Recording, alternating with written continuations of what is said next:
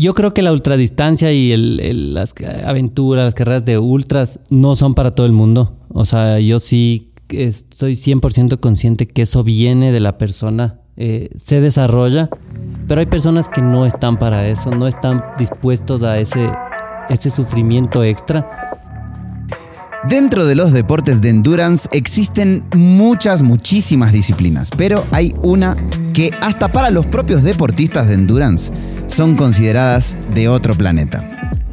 Sí, es verdad. Estamos aquí hoy justamente con dos extraterrestres. El uno es Martín Sáenz, conocido primero coach de Bet Endurance y además deportista de ultradistancia de años de años. Y por otro, a, a, mi lado derecho tenemos a Nacho Pellejero, español venezolano que vino hace unos años al Ecuador con un proyecto, se quedó, se enamoró y ahora se va a ir otra vez. Pero también un loco de la ultradistancia. Bienvenidos. Hoy hablamos de ultradistancia. ¿Cosa de locos o de otro planeta? Empecemos por lo básico. ¿Qué es una ultradistancia, Pablo? Bueno, justo hace un ratito conversábamos eh, antes de empezar el podcast y para tratar de definir exactamente qué puede ser una ultradistancia, especialmente ahorita en ciclismo, ya que nuestro invitado eh, no corre ni a la tienda. Pero en la bici se puede ir a cualquier lado. Y no entra a la piscina más que sea por calor. Exactamente.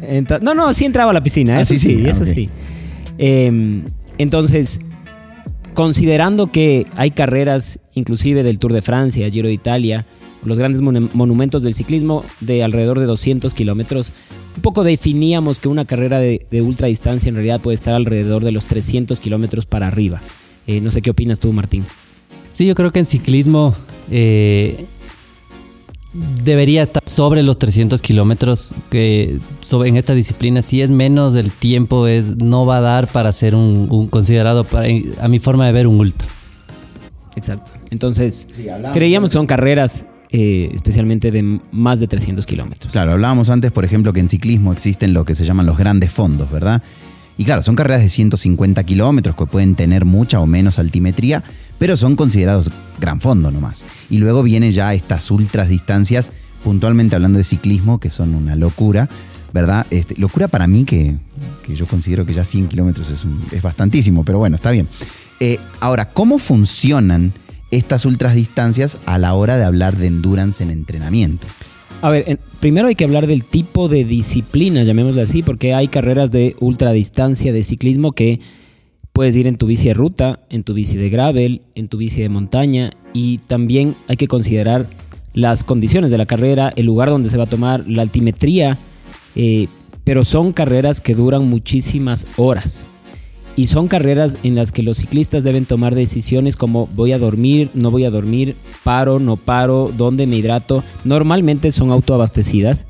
Em, entonces ahí es eh, todavía una complicación extra, ¿no? Claro, no, es que justo hablaba tras micrófonos Nacho y decía que en su última carrera pinchó dos veces. Yo en un entrenamiento pincho dos veces y guardo la bicicleta y me voy a mi casa. Este, pero claro, en una de estas carreras me imagino que pinchar dos veces es algo tradicional. O sea, sí, sí, sí, o sea, es algo que puede pasar, además, más cuando estamos tantas horas montados sobre la bicicleta, cualquier cosa puede pasar realmente, o sea, como que un pinchazo es lo más normal que puede pasar y ahí entra el juego de la cabeza, ¿no? O sea, de, realmente, como dices tú, ¿sabes? Que pinchas dos veces y quieres tirar la, la bici al maletero Imagínate cuando estás en mitad de la nada, has pinchado una vez, vuelves a pinchar otra vez y no te queda más que arreglar el pinchazo y montarte en la bici y darle porque muchas veces no tienes ni no pasan ni autos por donde estás, ¿no? Y el pinchazo puede ser algo muy leve y fácil de solucionar, ¿no? O sea, en esta carrera te puede haber un problema mucho más complicado y te toca ir en single speed o te toca ir sin freno delantero, sin freno trasero, o sea, eres tú y tu bicicleta.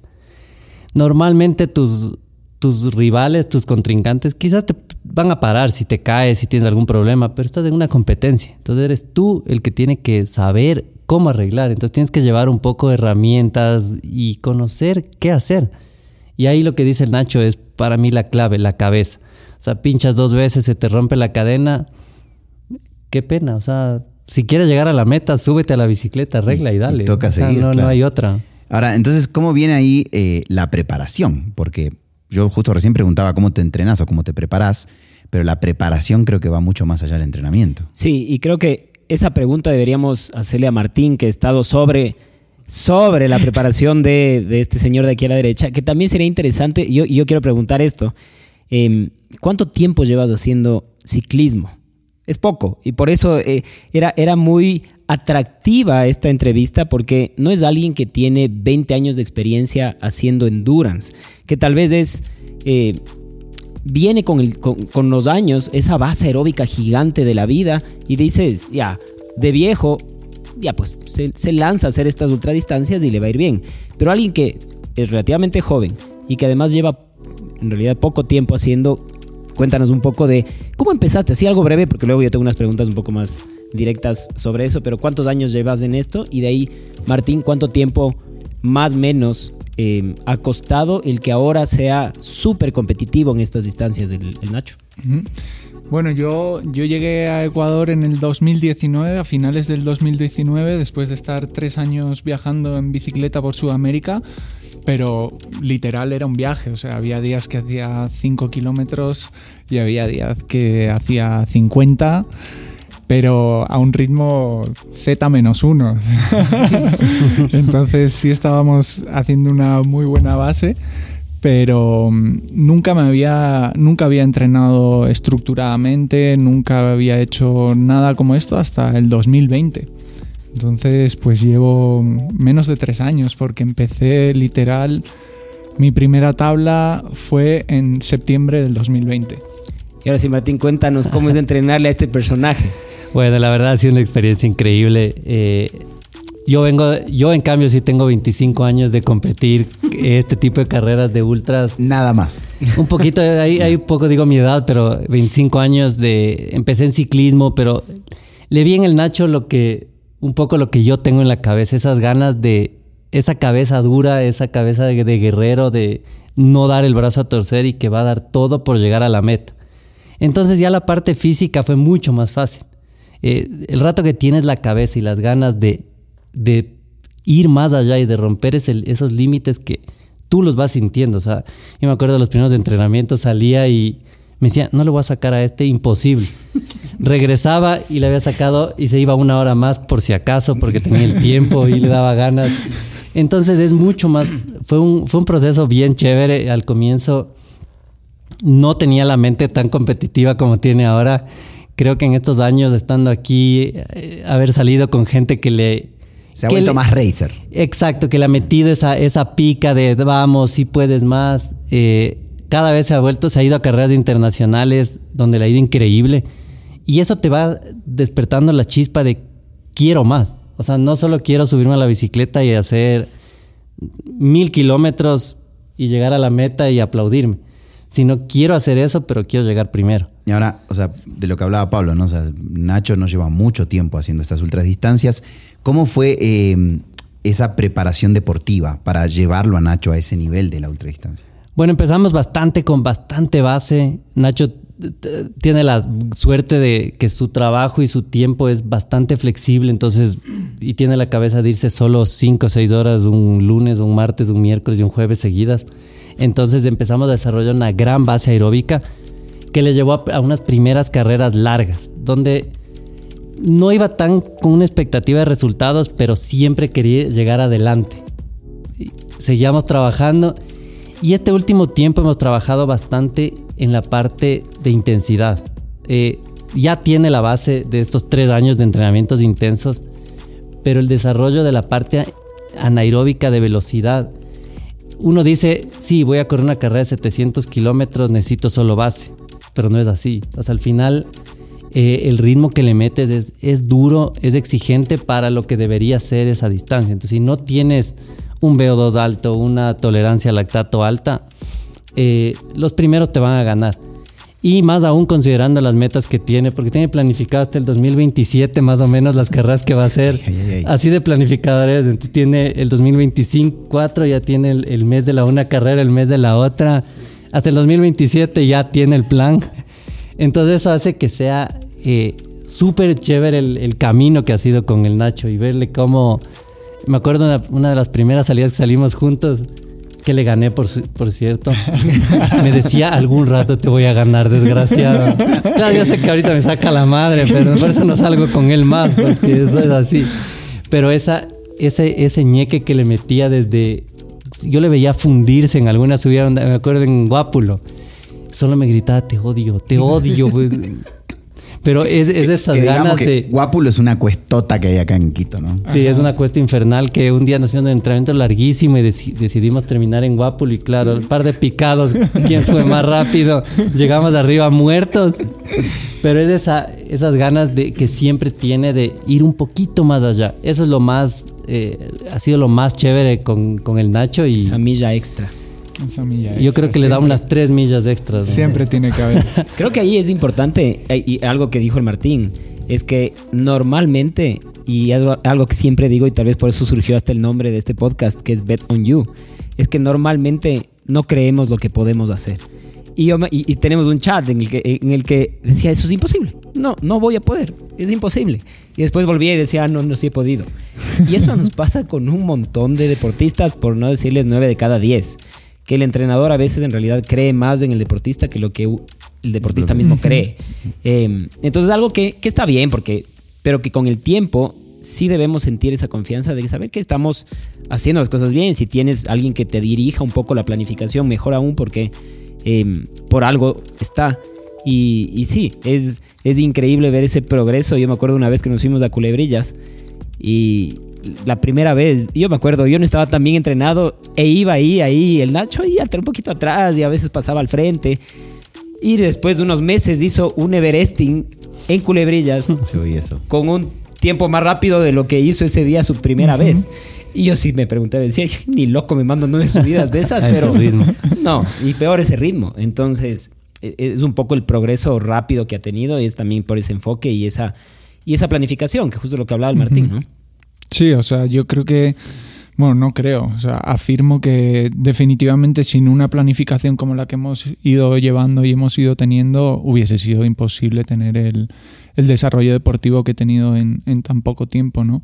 No solo la planificación, sino también mi, cabe- mi cabezonería de, de ser muy estructurado, muy estricto siempre en los entrenamientos, aunque siempre meta la milla extra pero, pero siempre estar ahí y cumplir con, con los entrenamientos, ¿no? Y tener siempre una meta.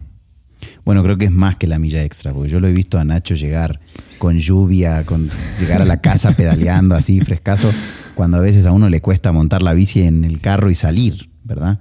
Este, pero no. O salir a entrenar el otro día, tuvimos un evento y Nacho estuvo ahí tomando fotos en la mañana.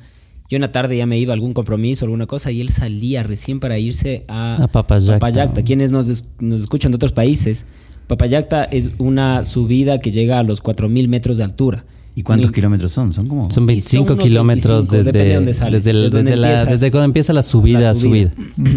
Son 25 para que kilómetros tengan- a llegar a 4 Para que tengan una idea. Y a veces el clima no es el mejor de todos de ahí arriba. Y, No. Pero claro, tenía el, el entrenamiento y hay que cumplir. Exacto.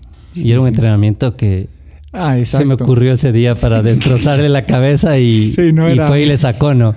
Acabas de decir algo que creo que es muy importante para este ti- estilo de deporte, ¿verdad? Los entrenamientos tienen que romperte la cabeza más allá de- de- del físico. Sí, sí, sí, totalmente. De hecho, es algo que con el tiempo he ido entendiendo mucho por qué me ponía estos entrenamientos, mi querido coach. Y siempre le digo, esto era a propósito, ¿verdad? Y dice, sí, claro, era a propósito. Y sí, son entrenamientos exactos. O sea, un día duro, el segundo día más duro y el tercer día más duro todavía. Y son precisamente para, para trabajar en, en esos momentos en los que ya en las carreras no, no te queda nada, ¿sabes? Pero tienes que seguir. Y el, en, en los que la, car- la cabeza juega un papel o sea, para mí yo siempre digo que estas carreras son 80% cabeza, 20% físico. Sí. Totalmente. Y hablando de eso, ¿cuáles han sido las carreras más complicadas que has hecho últimamente? Em, Tuviste algunas en Europa, estuviste en una en Colombia, me acuerdo. Sí. Algunas aquí en Ecuador, estos brevets. ¿Cuál, ¿Cuál la destacas como que esta casi muero? Para mí Antes, la... antes de que empieces, tenemos por ahí un chat en el que siempre mandan los videos de justo en la parte Me más me dura. Voy a hacer, vamos a hacer un carrera. reel de esos videos porque son épicos. ¿no? Y, y claro, parece, para quienes nos están escuchando, parece que están escuchando una persona que se ha pegado, no sé, Todo. 20 tequilas seguidos, con los ojos además hinchados, porque no solo es- es- es- se graba, y de tantas horas sin dormir. eh, y claro, es y todos en el chat reaccionamos como, este está loco, dale, dale, llega, pero qué bestia. Después es como que, que no, no entendemos lo Y de repente locura. este video es a las 3 de la mañana, 2 de la mañana, porque las carreras son igual de noche. O sea, no es que de noche Claro. paras toda la noche a dormir, a pedalear. Serán 10 minutos o nada. O sea, es, Claro. es así. Sí, de hecho, el, el último fue este fin de semana a las 5 de la mañana, retransmitiendo desde los 4.000 metros en la segunda Virgen de Papayacta. Te vi cantando y te dije que te dediques al ciclismo. Sí, cierto, cierto, cierto, sí, sí. Pues yo tengo, tengo una carrera en especial que fue mi primera carrera internacional y mi primera carrera de más de mil kilómetros. Y fue en Chile, a Cross Andes, en 2021, que además me fue muy bien. O sea, bueno, no sé si sorprendentemente o no, pero, pero me fue bien. Y yo de esta carrera tengo fácil un tercio de la carrera, no me acuerdo absolutamente de nada. De nada. O sea, borré la, la carrera de mi, de mi cabeza. Me de- llamó hasta de la carrera, ¿no? Sí, sí, o sea, fue, fue muy loco, porque de verdad no, no me acuerdo de por dónde fui, qué cuesta subí, a quién vi, no me acuerdo de nada. Y en esta carrera hice, creo que 76 horas y fácil 55 horas estuve absolutamente solo. Y recuerdo un momento de esta carrera. A ver, para, para, para. 76 horas de corrido Sí. que paraste a dormir, como dice Martín, 10 minutos cada cierto tiempo. No me hizo caso en la estrategia de dormida, pero durmió nada, durmió nada. Sí, dormí muy poco. En total creo que dormí una hora y media en las 76 horas. Ok, puedes seguir. Gracias. Ok, puedes irte. Y, mm, Anda a dormir. no dormir. y nada, la, la verdad que fue una carrera muy dura, el terreno era muy duro, yo era eh, competí en gravel, en una bici de gravel, y a pesar de que llevaba unas ruedas bien anchas, el terreno estaba muy suelto, las piedras estaban muy sueltas. Recuerdo que cometí un error terrible, que me había rasurado dos días antes, pero me había rasurado hasta los pelos del, del culo. Entonces me crecieron en la carrera. Y eso era como lija. Y esto lo cuento para que vean cómo es el, el papel de la cabeza tan importante en estas carreras. Yo tuve que hacerme 50 kilómetros parado en la bici. No me podía sentar en el asiento. Estaba en el kilómetro 700 y me quedaban 350, creo, más o menos. Y dije, aquí tengo dos opciones o busco una solución a esto o me tengo que retirar porque de verdad no podía pedalear más. Y yo llevaba unos guantes de neopreno y cogí y me los puse en las nalgas.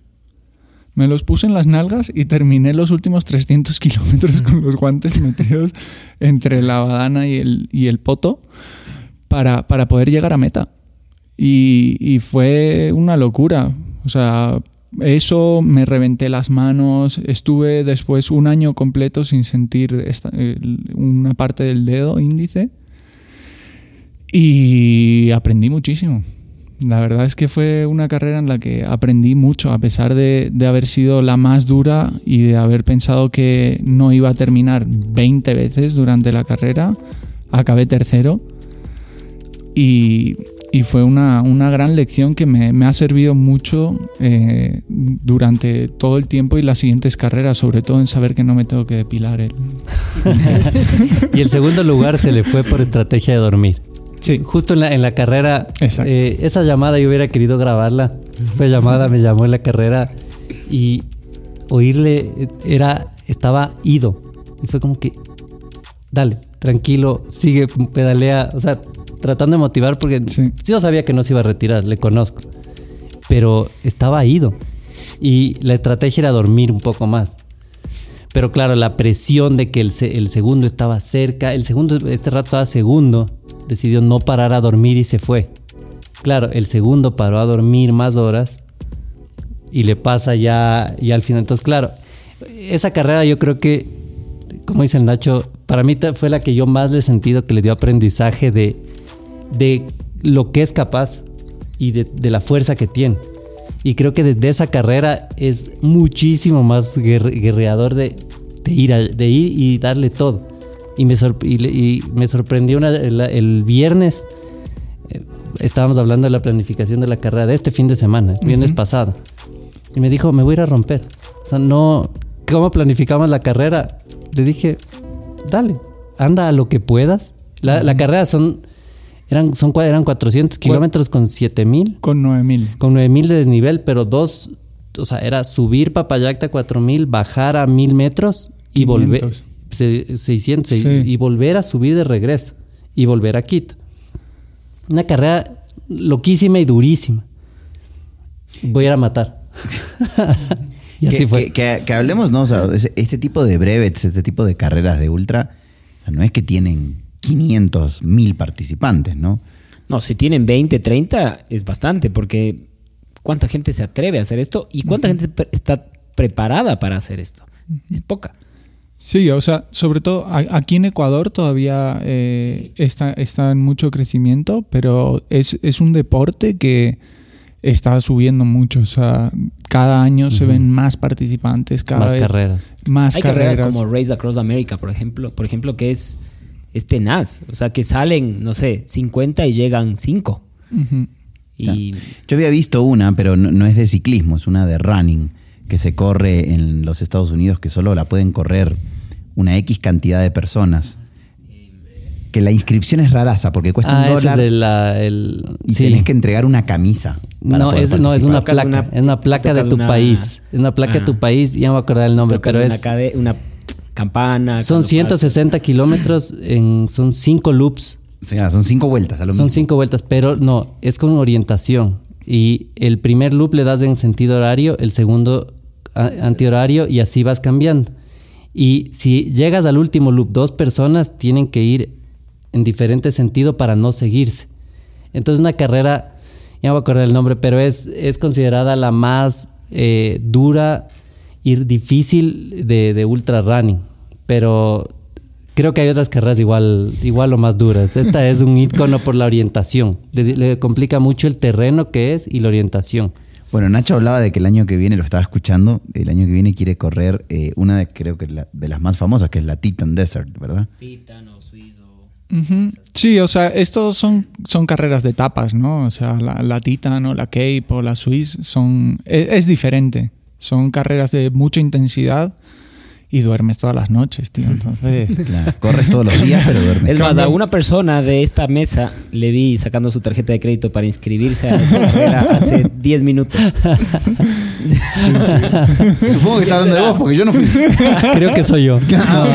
No, o sea, eh, te- tengo el chance de volver al Cape Epic por tercera vez y veamos cómo se da. Pero como dice el Nacho, creo que eh, con- pues, si le pones en una balanza la- la- el Cape Epic o una... Yo he corrido carreras de aventura o carreras de... Yo no he hecho eh, brevets tan largos solo de bici, Pero pero, hiciste, en- creo, una de 24 horas. hice el mundial de bici. 24 horas de bici, eh, que es dar vueltas Dar a un circuito 24 horas del que más vueltas da gana. Es la cosa más dura que he hecho en mi vida. O sea, porque la intensidad es súper es fuerte. ahí. súper intenso. Es- monótono, Es, monótono. Pierdes eh, noción del tiempo, me imagino. es, es- es una cosa.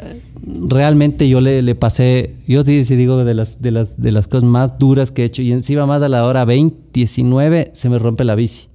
Y claro, no tenía bici de repuesto. Se rompió la suspensión entera. Y llegué a la, la- vuelta. Y claro, a mí me consideraron dentro de las 24 horas. Creo que di 12 vueltas. Del que ganó fue Tinker Juárez, que dio 6 vueltas más que yo. Entonces, pero esa es intensidad, intensidad, intensidad, intensidad. Sabes que es 24 horas, pero a darle. Es un circuito. Las carreras que, por ejemplo, el Nacho, su gran meta, ¿cuál es? Bueno, mi gran meta... y- Porque esa es una... y por la que hemos hecho este plan de hasta el 2027-28 es una carrera que se hace en Alaska que se llama la Iditarod Son 1.600 kilómetros en, en invierno sobre la nieve a temperaturas de 40, 30 grados bajo cero. Se hacen fat bikes y... Si sudas te mueres. Si sudas Así te mueres, exactamente. Ese es uno de los lemas de una de las personas míticas, Jay Peterbury, que, que dice que si sudas mueres, literalmente. Y la preparación durante todos estos años, vamos a ir haciendo carreras, eh, o sea, vamos a tener carreras AS durante todos los años para preparar esta finalmente. Y además hacer expediciones invernales, carreras en Europa en invierno, en Finlandia, en, en todas estas partes, para, para, prepararnos también para el frío, ¿no? Porque esto es un, estamos hablando de que el récord, porque son dos rutas que cambian, eh, el récord se hizo este año y fueron 14 días de la ruta sur, si no me equivoco. Entonces son 14 días en la nieve absolutamente solo, teniendo que cruzar ríos muchas veces que están con overflow, o sea, que hay, tienen agua, ¿sabes? y tienes que saber de supervivencia literal. O sea, es, es, es muy, muy duro. O sea, es, es, una preparación mental, física y de verdad de estrategia muy buena. Brutal. O sea, ahorita estamos yéndonos un poco al futuro de qué es lo que va a pasar y, y, conociéndole normalmente en unos años vamos a saber que eso va a pasar. Eh, pero ¿cómo era el pasado? Yo vi unas fotos por ahí de un, de un joven obeso, chistoso, eh, que no se parece en nada a lo que eres ahora. Uh -huh. ¿Y cómo te ha cambiado el deporte en, en, estos años como persona? ¿Qué sientes? ¿Cuál es la mayor diferencia? Bueno, yo eh, antes de irme a, a, mi viaje de las Américas en, en bici pesaba 87 kilos tenía el pelo por los hombros y mi mayor misión era todos los fines de semana estar despierto hasta lo más tarde, pero no porque estaba andando en bici.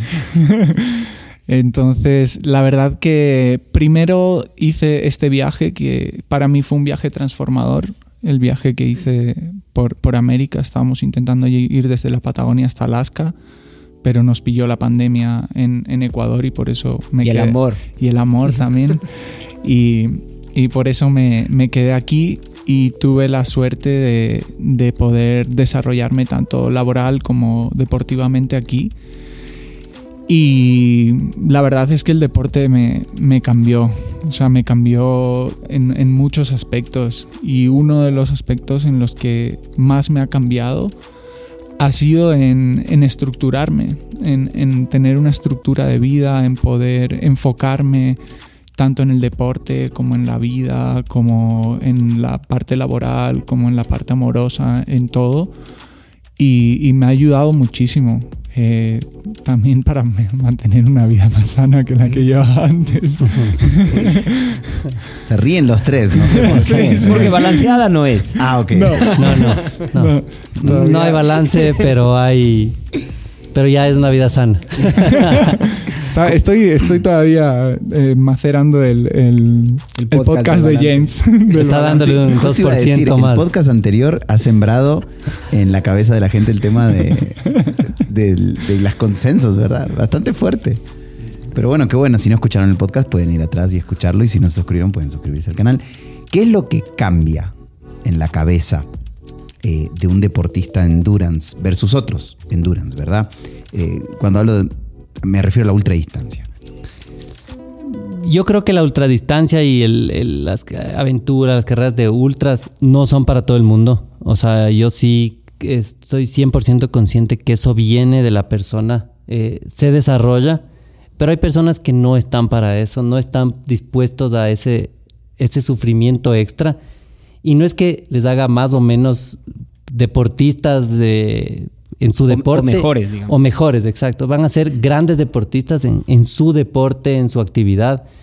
Eh, yo he corrido de todo un poco a, a, en mi vida y, por ejemplo, la diferencia que yo veo en un deportista de, de un Ironman o de una maratón o de versus una cuando voy a un ultra de 160 kilómetros o un de trote o un Guairacinchi, un mundial de aventura, es otro tipo de mentalidad de la, del corredor. O sea, el uno es un corredor mucho más competitivo, que está siempre viendo los, la, las métricas, que está mucho más en el performance, que está Quiere tener todo más controlado. Que tiene que tener todo controlado. O sea, yo, a mí me parece que un, un corredor de Ironman, si se le, se le va mal el, no sé, algo en la...